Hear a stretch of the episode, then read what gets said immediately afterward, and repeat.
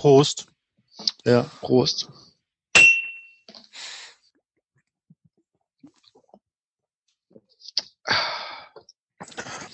So, ähm, da, da steht, ich nehme, ich fange an, ne? Nee, Ah, da steht, du fängst an.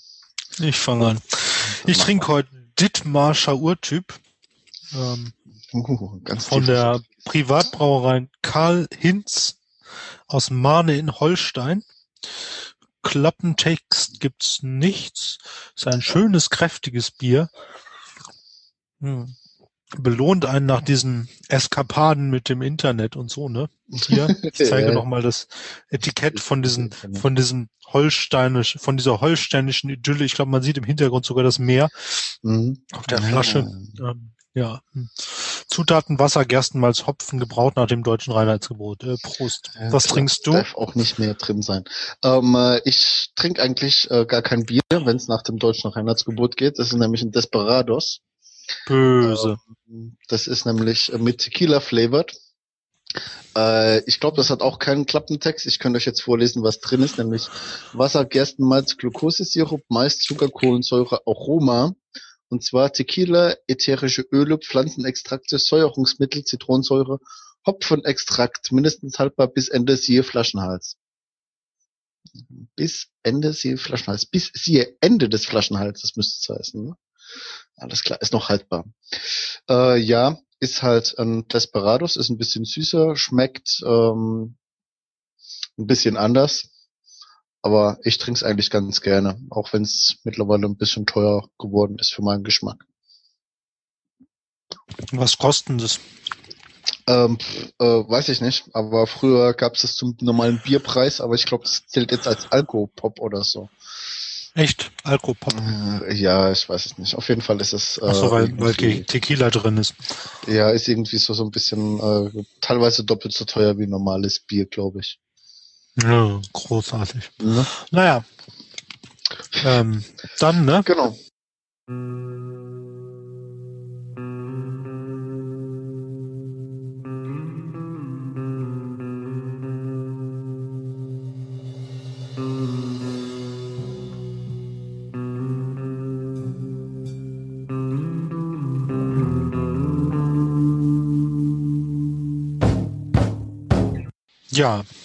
Wir besprechen heute äh, mal wieder pragmatisches Denken und Lernen, also das hü- wunderhübsche Buch, in dem wir von Andy Hand erklärt kriegen, wie wir unser Gehirn besser benutzen. Ähm, das Feini hält das gerade mal so demonstrativ in die Kamera, aber da sieht kein Mensch, weil er nichts sagt. Sonst kommst du hier nicht immer in den Fokus. Also das hier, dieses Buch, jenes welches altbekannt, auch zu finden unter den ganzen Links, die wir irgendwo gepostet haben. Ja.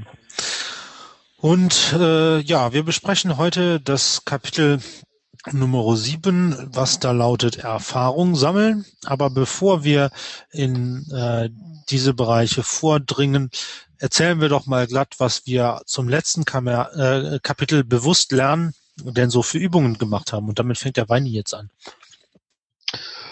Ähm, ich muss ehrlich sagen, ich habe da keine Übung gemacht. Du faule Socke.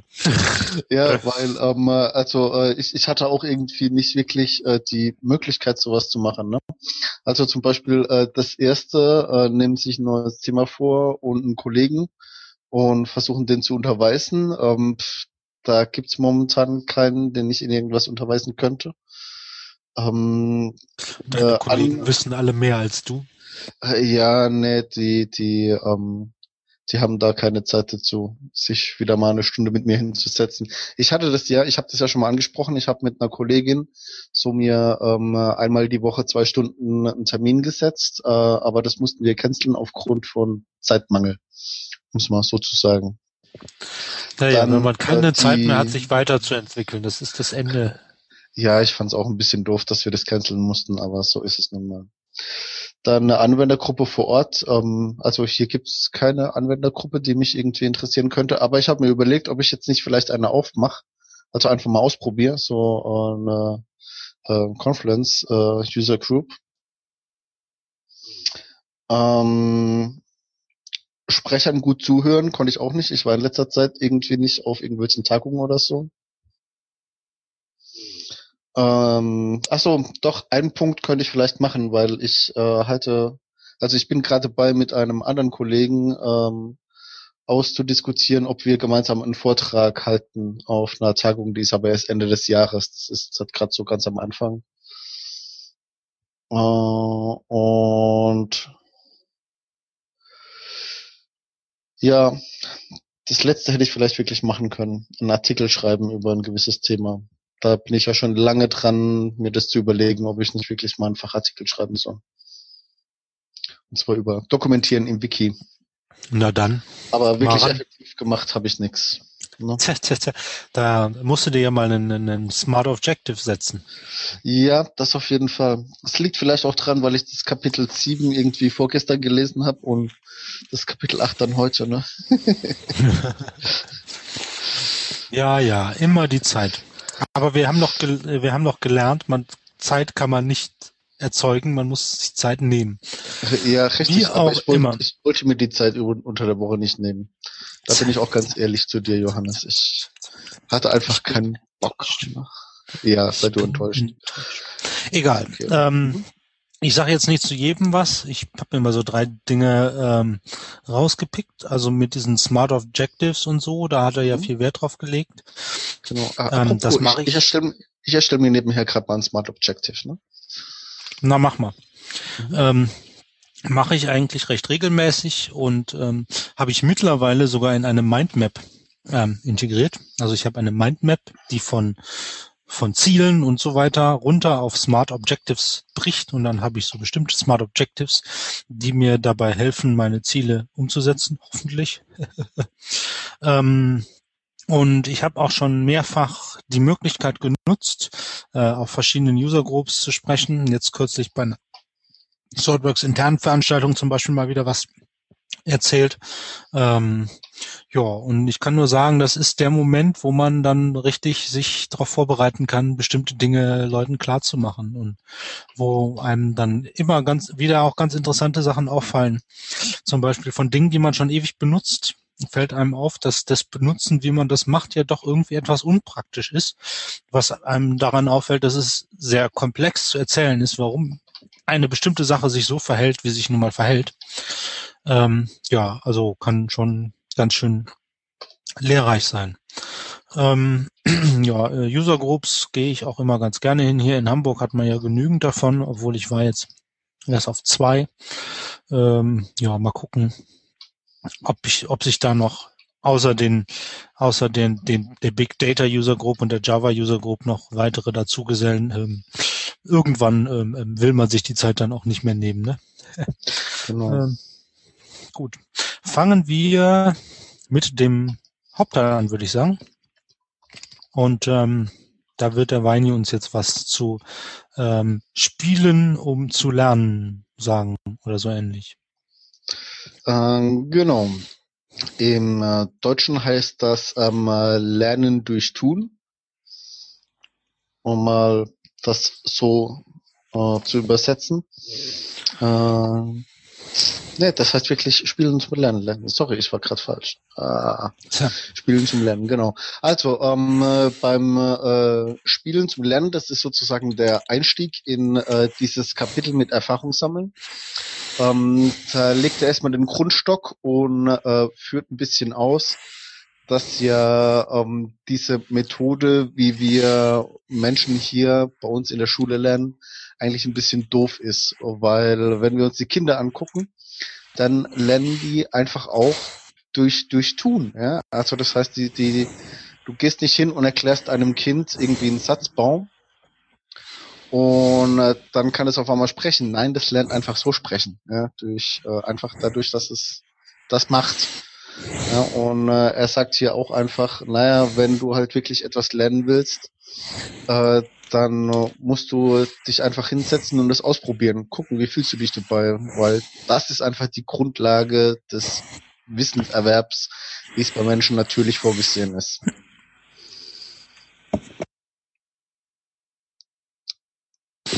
Tja. Ja? Das ist halt einfach. Äh, ich muss das sagen, halt ja, da, da, da hat er auch recht. Also wenn man sich ein bisschen damit auseinandersetzt, dann ist, dann entbehrt das einfach einer gewissen Logik, ja. Es, also ich meine, da, da kann man nichts dagegen sagen. Ja. Ja, ähm, es ist halt, das ist also die, die, die Frage, die sich da natürlich immer so, so, so, so ein bisschen stellt, ist, ähm, tja, wie kann man denn die Dinge lernen, die sich so zum Spielen nicht richtig eignen? Ne? Er hat so das schöne, schöne Bild so von, ähm, von einem, einer Herz-OP oder so, wo man sich dann sagt, ja, hm, äh, und wie macht Heute man das? Jetzt mal mit der linken Hand. Ne? ja, ja. ja, genau, genau, das war so, war so ein Punkt. Tja. ja, aber selbst hier gibt es ja ähm, Möglichkeiten, um das, äh, um, um sich das spielerisch näher zu bringen, ja. Also mhm. äh, du, du hast ja ähm, mitunter äh, virtuelle äh, Umgebungen, in denen ein Arzt sowas einfach auch mal beibringen kann. Ja? Mhm. Also da, da, da gibt es ja durchaus äh, äh, Methoden, wo man auch solche lebensbedrohlichen Dinge einfach äh, virtuell machen kann und da kann man auch dann lernen beim Spielen oder Spielen beim ja. Lernen. Da muss man dann, da muss man dann halt äh, entsprechend die richtigen Momente finden, ähm, wo man, wo man das halt, wo man dann halt den, das Spiel ähm, ja beeinflussen kann. Ne? Mhm, genau. Ja. ja. Mhm, genau. Ähm, machen wir doch mal weiter mit dem nächsten Punkt. Ähm, da geht es dann drum, äh, das vorhandene Wissen erweitern. Ähm, hier spielt er ein bisschen auf äh, diese Geschichte an. Ähm, das hatten wir, glaube ich, auch am, am ja, in einem vorherigen Kapitel schon mal. Und zwar gibt es äh, sogenannte äh, Wissensnetze. Ja, also ähm, das Wissen, das wir haben, ist in unserem Kopf irgendwie als Netz organisiert und wir haben ja schon oft davon gesprochen, dass wenn man gewisse Bahnen einfach immer wieder geht, ähm, werden die effektiv ausgebaut und dann sind es halt unsere bevorzugten Bahnen, wo wir äh, Kontexte erfassen und so weiter. Hier mhm. sagt er jetzt, hat, ähm, du kannst einfach unheimlich effektiv lernen, indem du hingehst und neues Wissen an schon vorhandenes Wissen an dran pappst. Ja, also das heißt, äh, du gehst dann einfach hin und sagst so, naja, kenne ich etwas, was ähnlich ist oder kann ich eine bekannte Lösung auf ein neues Problem anwenden, indem ich die einfach ein bisschen anpasse. Und schon hast du dein Wissen, das du hast, eingesetzt und hast es gleichzeitig erweitert um eine neue Komponente. Und mhm. ähm, das ist auch sehr effektiv, weil du dann einfach schon äh, Assoziationen im Kopf hast äh, zu dem neuen Wissen. Und ja. dann bist du einfach viel schneller dann dran, dir das zu merken. Ja, wobei ähm, wichtig finde ich halt da auch, dass er, dass er halt sagt, ja, das, man muss halt aufpassen, dass das nicht zu weit geht, weil ähm, sonst kann man halt bestimmte Dinge gar nicht mehr erfassen, weil die, weil die nicht nicht zu dem zu dem, was man bisher weiß, passt. Ne? Also mhm. dass bestimmte er macht so das Beispiel ja, dass wir so viel ähm, Ruby-Code gesehen haben, der nach Java aussieht. Das liegt halt daran, dass die Leute Java konnten und Ruby gar nicht richtig gelernt haben, sondern nur mhm. den Teil von Ruby, der halt so ähnlich ist wie Java. Also man muss halt dann auch irgendwie bestimmte Dinge wieder verlernen sozusagen, um ja. sich auf neue Situationen einzulassen. Mhm. Und ich denke, das ist äh, das das fällt an, an äh, vielen Leuten halt auch dann speziell noch ähm, schwer, ne? Ja, ja, das ist halt einfach so auch den Sprung, den du dann schaffen musst. Ähm, äh, von von das. Ich glaube, da, da da kommt dann auch wieder so ein bisschen das Dreifußmodell rein, dass du dann einfach ähm, irgendwo eine Grenze hast, die musst du überschreiten, du musst dann auch sagen, so jetzt geht's weiter. Jetzt ähm, hänge ich nicht mehr an dem Wissen, das ich schon vorher hatte, sondern äh, ich bewege mich jetzt halt komplett in meinem neuen Wissen. Ja. Das könnte so ein ja. bisschen der Ansatz sein. Ja. Naja, genau. ähm, machen wir mal ein bisschen weiter in dem, in dem Sinne ähm, Spielen, um zu lernen. Mhm. Und ähm, zum Spielen gehört ja auch irgendwie das Verlieren dazu. Und da gibt's das schöne. Das falsch machen, ne? Das falsch machen.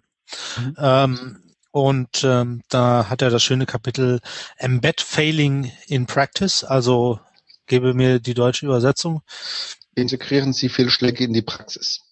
Ja, Ähm, und ja, ähm, Teil des Lernens ist, dass Dinge schiefgehen, dass ähm, bestimmte Dinge nicht so funktionieren, wie man sich mhm. das wünscht und ähm, dass man an der einen oder anderen Stelle äh, scheitert.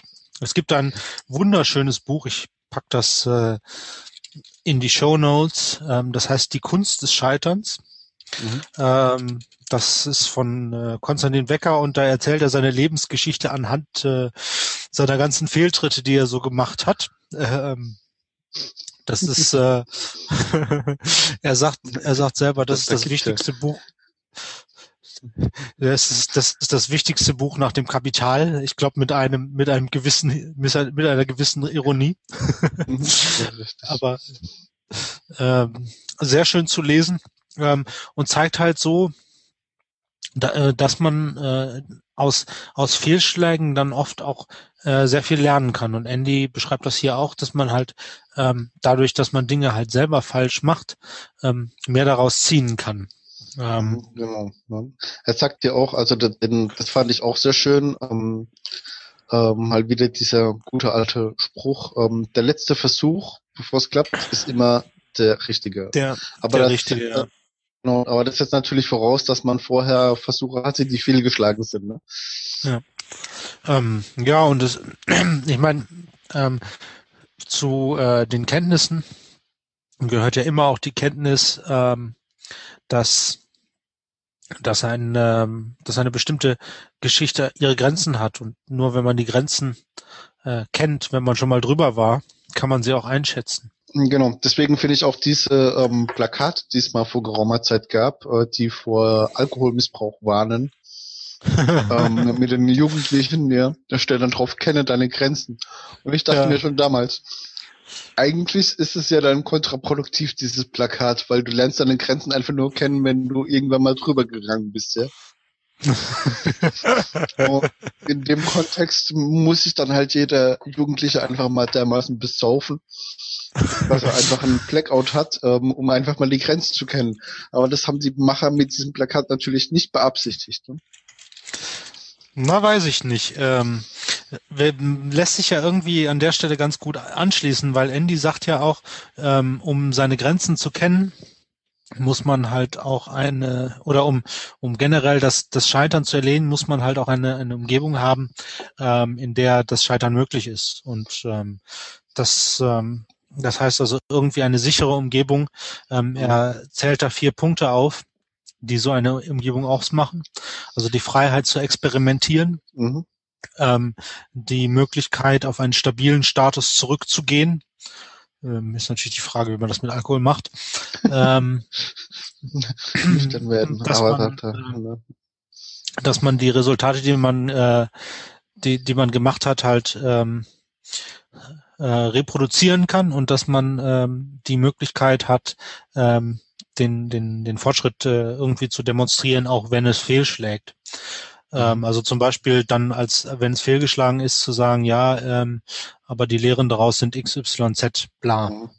Ähm, und in diesem Sinne könnte man sagen, ja, naja, du könntest, du kannst ja, um deine Grenzen kennenzulernen, dich erstmal zu Hause bei deinen Eltern hinsetzen und mal gucken, wie viel du verträgst, bis es vorbei ist. Und dann weißt du es bis zum nächsten Mal. Ja, wäre natürlich auch eine Möglichkeit. Ist halt die Frage, welche Eltern das mitmachen, ja. Weiß ich nicht. Meine hätten es, glaube ich, nicht mitgemacht. Ja, meine auch nicht. Hm. Äh, ja, aber ich glaube, wir sollten jetzt halt nicht einfach bei dem Alkoholbeispiel hängen bleiben, wobei ja. da könnte ich jetzt wieder Geschichten erzählen. War ja gerade war ja gerade Fasching und ich war ja bei meinen Eltern daheim, da haben die schon wieder. Aber na, lassen wir das. genau. Ähm, also das, das heißt, ähm, also was ich mir jetzt halt äh, ähm, ein bisschen schwierig vorstelle, in der Softwareumgebung und so weiter sind diese Möglichkeiten zu ähm, äh, stabilen Zustand zurückzukehren. Die Reproduzierbarkeit, ja, mag vielleicht auch noch in anderen Bereichen gehen, aber auch so diese Möglichkeit, einen Fortschritt zu demonstrieren und so, das geht ja in der Softwareentwicklung relativ simpel, ja. Du hast ja deine unterschiedlichen Versionen und kannst dann immer wieder zurück zu den Versionsständen und kannst dann sagen, naja gut, ähm, dann führe ich halt mal die Programmversion von vor einem Monat aus und dann gucken wir, was der Unterschied ist. Aber wie machst du das jetzt zum Beispiel als, als Wissensarbeiter, ja? Also wie willst du beweisen oder wie willst du zum stabilen Zustand zurückkehren, wenn du einfach gerade mal Scheiß gelernt hast, ja? Also das ist ja Naja, du wirst ja nun wirst ja nun merken, wann wenn du wann du Scheiß gelernt hast. Wenn nicht, ähm, also das ist ja nun ähm, ja also zum zum Scheitern gehört auch, dass du merkst, dass du scheiterst, will ich behaupten. Und dann ähm, dann dann kannst du an der Stelle ja irgendwie ähm, zurückgehen. Also ähm, was, was halt, weiß ich nicht, ähm, Ability to backtrack to, to stable, du kannst ja alles so machen mhm. wie vorher, wenn das, was du ausprobiert hast, nicht funktioniert. Das ist so die, die Idee. Ähm, ähm. wenn du, wenn du ein neues Design für das Buch ausprobierst und es blöd ist, dann drückst du halt so lange Steuerung Z, bis es wieder da ist, wo du wie das haben will, wie, wie das am Anfang hattest. Ja, aber dein Mindsetting hat sich ja schon geändert. Weißt du? Also, ja, das ähm, war ja Ziel der Übung. Ja. Also, das, das, das ja, würde ich, ich jetzt man, natürlich, also. Also ich glaube, äh, natürlich, wenn man das äh, dementsprechend ein bisschen abstrahiert, das Ganze, dann mag das schon gehen. Aber hier an den Beispielen habe ich auch mal wieder gemerkt, dass es halt äh, auch ein bisschen softwarelastig ist gerade. Aber das sind halt auch die besten, schönsten Beispiele, gerade für diese vier Punkte, ja. Ja, ja, ja. ja. Okay, ja. Ähm, machen wir mal weiter mit dem inneren Spiel. Ja, das innere Spiel, ähm, das war irgendwie so ein bisschen ähm, äh, halt ja ein, ein äh, dieses, äh, er spricht da vom situationellen Feedback, würde ich das jetzt mal übersetzen. Situational Feedback, wo sie halt jemand Tennis spielen beigebracht haben, indem sie als erstes gesagt haben, konzentrier dich drauf, wie jemand anders Tennis spielt. Mhm. Und dann ähm, sie sozusagen dazu gebracht, es ging um eine, eine Frau, die noch nie Tennis gespielt hat, sie dazu gebracht haben, sich, sich und das Resultat dessen, was sie tut, einfach nur genau zu beobachten. Gar nicht irgendwie ein Ziel geben, wo sie den Ball hinschießen soll, sondern nur ähm, genau zu beobachten, wie, wo die Bälle hinfliegen, um einfach mhm. ähm, eine bessere Idee für das für das für das Feedback zu geben, ähm, für das für für die Aktion zu geben und damit sich selber quasi Feedback zu geben und so ein bisschen, glaube ich, war das Kapitel halt auch zu sagen, ähm, zu gucken, dass man ganz, ganz genau, wenn man so, so, so explorativ bestimmte Dinge macht, dass man ganz genau aufpasst darauf, ähm, was man halt tut, um dann in der Situation dementsprechend äh, sich selber justieren kann, sich selber genau anzugucken, wenn ich das Folgende mache, was passiert dann? Was, wie, ähm, welche welche Erfahrungen kann ich äh, sammle ich hier und wie kann ich diese Erfahrung nutzen? Und ähm, da gibt es so ein schönes Quote von Gary Weinberg, das muss ich, das da drin steht, das muss ich jetzt mal eben ähm, rausholen. Gerald Jerry M. Weinberg behauptet, dass die meisten Kunden ihnen ihr drängendstes Problem und dessen äh, Lösung innerhalb der ersten fünf Minuten mitteilen, indem sie sich mit ihnen unterhalten. Ja, genau. Ja. ja. It's vital to listen to what the client has to say instead of letting your attention wander to the cool solution you're dying to try. Genau, also äh, nochmal die deutsche Übersetzung. Es ist unerlässlich, genau zuzuhören, was der Kunde zu sagen hat, statt ihre Aufmerksamkeit von der coolen Lösung ablenken zu lassen, die sie unbedingt ausprobieren wollen. Ja, ich glaube, das ist das ist gar nicht so so so so unwichtig. Man, es ist ähm, richtig. Es gibt auch diese diese Technik des aktiven Zuhörens, wo man sich halt mhm. ein bisschen genauer darauf konzentriert, dass man halt zuhört. Ähm, ähm, und das ist halt ähm, um, um den, also wie passt das jetzt in das Kapitel, so wie wir es beschrieben haben, ist ein bisschen schwer. Also zum, zum Feedback geben gehört halt zuhören, unter anderem halt mhm. auch auf Reaktionen hören, die andere haben. Und viele Menschen ähm, musst du mal drauf achten, sobald du, äh, sobald ich ein Argument gebracht habe, dann, ne, so du, so nach den ersten zwei, drei Sätzen hast du schon ein Gegenargument und dann führe ich weiter aus, führe ich weiter aus, führe ich weiter aus und alles, was du in der Zeit so mental machst, deine Karte, die du dir jetzt schon in der Hand, in der Hand hast, da zu stehen und zu warten, bis ich fertig bin, bis ich, bis du sie dann spielen kannst. Ja, das mag sein. Also, ähm, also nicht nur, nicht nur du, ne, das ist jetzt nicht gegen dich, das ist so generell, alle machen das. So. Und es gibt ja diese Technik des aktiven, aktiven Zuhören. Ähm, ich guck mal, ob ich dazu noch einen Link finde. Äh, ob, äh, um, um halt irgendwie drauf zu achten, bis zum Ende zuzuhören und sich dann erst ein, ein äh, Argument auszudenken. Mhm, genau. Also was ich bei diesem Kapitel gemerkt habe, ist, ähm, äh, dass er äh, solche Sachen schon vorher im Buch hatte. Also wenn du dich zurückerinnerst, gab es doch mal ganz am Anfang dieses Kapitel, wo er dann erzählt hat, dass er mal klettern war und der Lehrer sie erstmal zuerst rumklettern ließ. Mhm. Ja, äh, ja. Und dann hat er sie nochmal zurückgerufen und hat ihnen dann erklärt, wie es richtig geht. Und ja. das ist ja im Prinzip genau das, was hier auch passiert. Ja, die Leute haben die nette Dame erstmal selbst Tennis spielen lassen, haben ihr aber gesagt, so, du spielst jetzt Tennis, aber achte mal ganz genau drauf, wie du das machst. Und ja. dann später haben sie ihr gesagt, was sie denn äh, korrigieren kann und dass sie dann eben genau auf diese Dinge auch achten muss, ja. Und das ist, nee, das nee, ist, nee. Ich, äh, nee. Ähm, das ging, also es ging, äh, sie haben ja, glaube ich, gar nicht gesagt, ähm, was sie falsch macht. Also ich habe das, wir ich habe das so verstanden, dass, dass, mit dem, dass es mit dem Feedback ähm, dass sie ihr dann halt doch schon irgendwie gesagt haben, so ja, du musst jetzt halt, halt ein bisschen. Sie haben ihr nicht gesagt, ähm, äh, die die du musst deine Hand jetzt so halten oder so halten, sondern die haben ihr gesagt, so jetzt halt versuch mal einfach den Ball dorthin zu schlagen und dorthin zu schlagen und ja, es ging noch ein bisschen ja. weiter. Sie haben mir gesagt, Sie, also äh, ein, ein wichtiger Unterschied zu dem Klettern-Beispiel ist, dass Sie ähm, von Anfang an relativ gezielt ihr gesagt haben, worauf sie achten soll.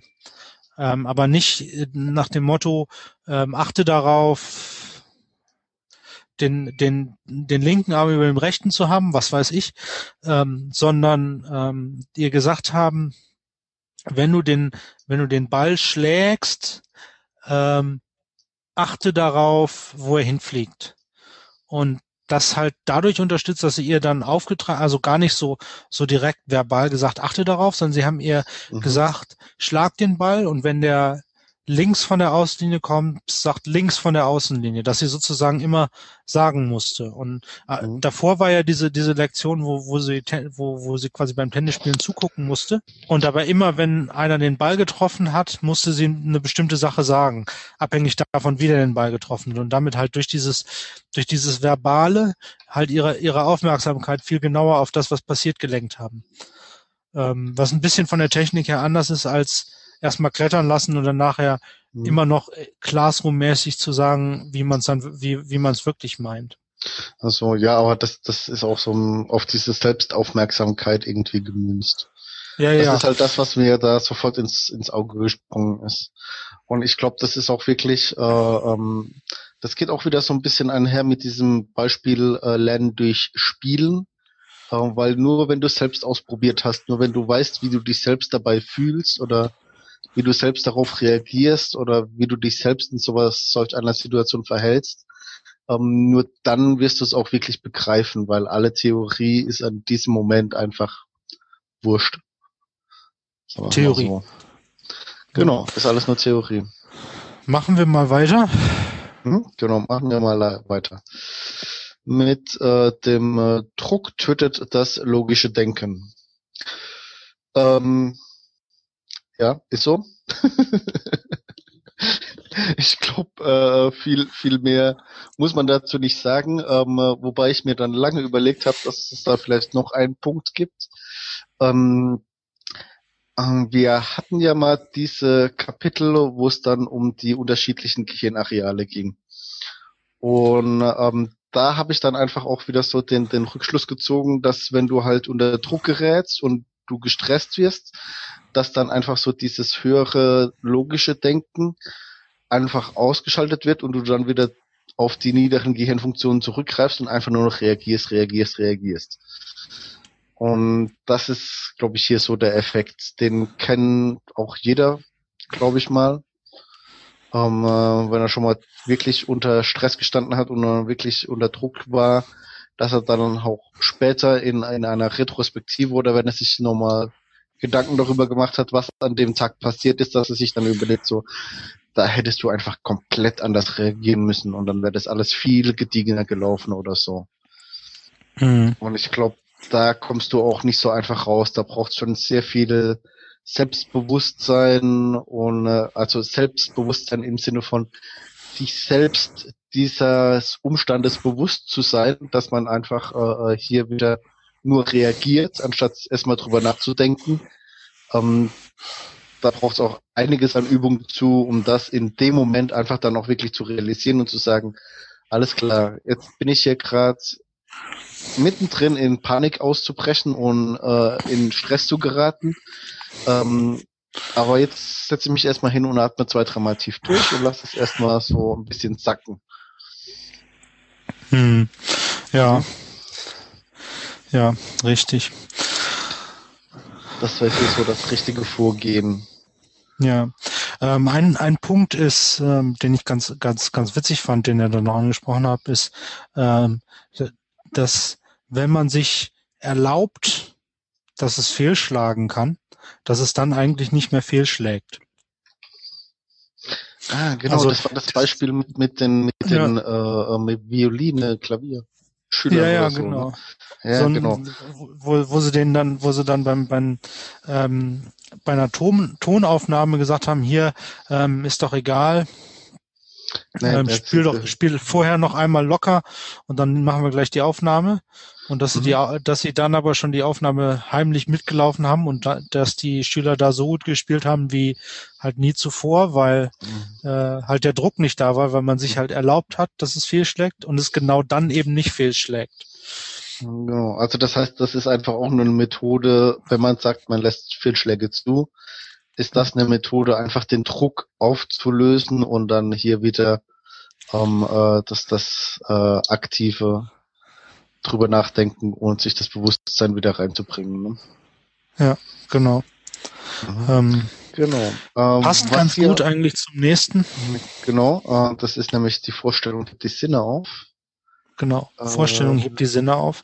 Ähm, und das äh, ist im Prinzip äh, die Idee, dass man, äh, naja, dass, dass man sind, dass das Gehirn immer sozusagen eine Wahrheit hat und diese Wahrheit die entscheidende ist. Und ähm, sie haben das tatsächlich an, ähm, an einem Beispiel erzählt, wo die Eier in einem Bild waren die blau oder?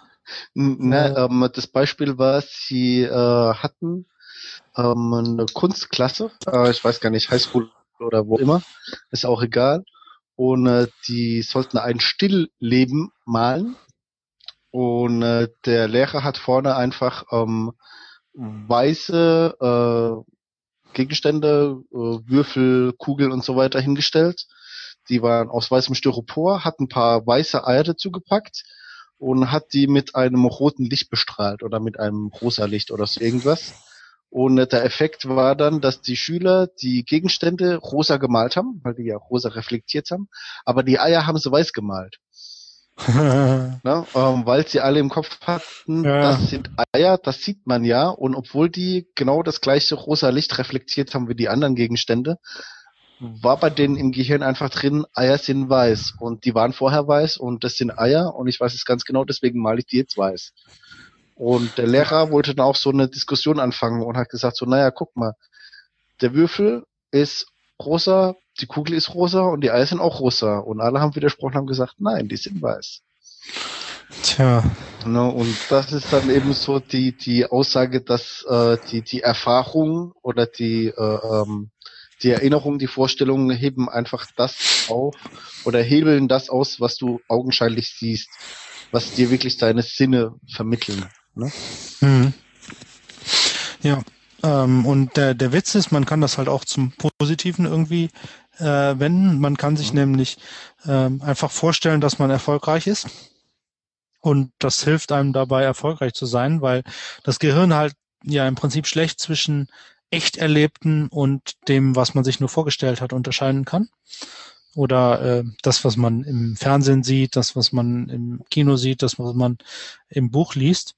Und mhm. äh, ja, das ist halt der, der, der witzige Effekt, dass man halt meint, man, äh, man würde, man hätte eine bestimmte Sache schon erreicht und das Gehirn damit sozusagen verarscht. Und ähm, das kann man halt sozusagen nutzen, um virtuell Erfahrungen zu sammeln. Ähm, Sportler machen das zum Beispiel, also ich weiß es zum Beispiel von, von ähm, Leuten, die Abfahrten fahren, also Ski, ähm, dass sie, dass sie vorher im Geiste die komplette Strecke nochmal abgehen und sich vorstellen, mhm. wie sie die fahren, um halt sich quasi mit der virtuellen Erfahrung direkt drauf zu trainieren, wie wenn sie gleich auf die Piste müssen, dass sie halt ähm, ja bereit dafür sind. Mhm. Ähm, äh, ich kenne das auch. Das ist eine Übung, die ich ähm, beim Schlagzeugspielen mache oder bei Schlagzeugübungen. Wenn ich ähm, äh, gewisse Patterns übe, äh, dann äh, sitze ich hin und wieder mal da und gehe die Patterns einfach im Kopf durch. Auch bewusst langsam und konzentriere mich wirklich, dass ich jedes Tom an der richtigen Stelle schlag. Äh, und dann funktioniert es im Live-Spielen wesentlich besser. Also wenn ich es dann halt wirklich mal spiele. Mal. ja, genau. Mal. Nun äh, gut. Das ist eigentlich echt, ne, das, das ist so. Ja. Das ist auch wieder so dieses, ähm, jeder Lesevorgang ist auch ein Schreibvorgang. Also das heißt, wenn du dann wirklich diese diese Dinge wiederholst, wiederholst ähm, und dich darauf konzentrierst, dann äh, vertieft sich das auch. Also das heißt, das ist auch wieder ein Rückschluss auf Dinge, die wir im vorherigen Kapitel hatten. Ne? Ja, sehr richtig. Schließt du das Kapitel dann ab? Genau. Also, um äh, jetzt dann äh, nicht nur Rückschlüsse zu ziehen, sondern das Kapitel abzuschließen, äh, Witz, komm raus, ne? ähm, haben wir jetzt halt noch äh, den letzten Teil, das ist ähm, Lernen Sie wie ein Experte. Ähm, hier geht es einfach nur noch mal drum, wirklich dann äh, die fast die, die Kernaussagen von, von diesem Kapitel ein bisschen nochmal zusammenzufassen, denn er sagt einfach nur, ähm, du musst einfach üben, üben, üben und Erfahrungen machen, damit dein Fundus an Vergleichsmaterial wächst und äh, dass du dann einfach auch irgendwann äh, dahin kommst, wenn du sehr viel Vergleichsmaterial hast und äh, es ge gewohnt bist, dir erstmal ein neues Problem anzugucken und dir erstmal zu überlegen, habe ich sowas in die Richtung schon mal gesehen oder kann ich eine vorhandene Lösung irgendwie darauf anpassen, dass du dann auch eher in diese Intuition reinkommst und irgendwie kriegst du dann das Gefühl so, ah, sowas in die Richtung habe ich doch schon mal gesehen. Ähm, ich weiß jetzt zwar nicht wo, aber wenn ich das so und so mache, dann klappt es vielleicht. Und das kommt einfach nur durch das Wiederholen und durch das Üben und durch das Machen und durch das Tun. Und dann wirst du irgendwann zum Experte von ganz alleine. Ja. Ne? Oder man stellt sich vor, ein Experte zu sein. Genau. Das war, glaube ich, eine, eine der Übungen. Übung. Spiel den Experten. Genau, spiel den Experten. Gut. Damit kommen wir dann zum Ende. Äh, wir verweisen nochmal auf quotidianität.de, Quotidianität mit T. Äh, das ist eine Blog. Wir nehmen immer wieder gerne Vorschläge für neue Episoden, Fragen, Anregungen, Kritik. Äh, bitte ganz fleißig im Blog kommentieren. Mhm. Unterstützen könnt ihr uns über die Amazon Wunschliste und den äh, Flatter-Button.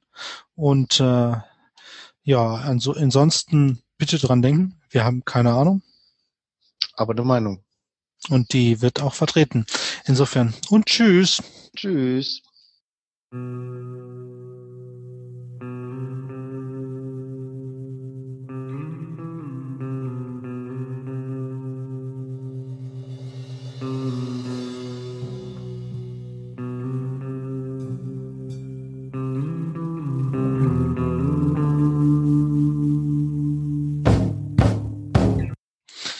Niemand ist mehr Sklave als der, der sich für frei hält, ohne es zu sein. Johann Wolfgang von Goethe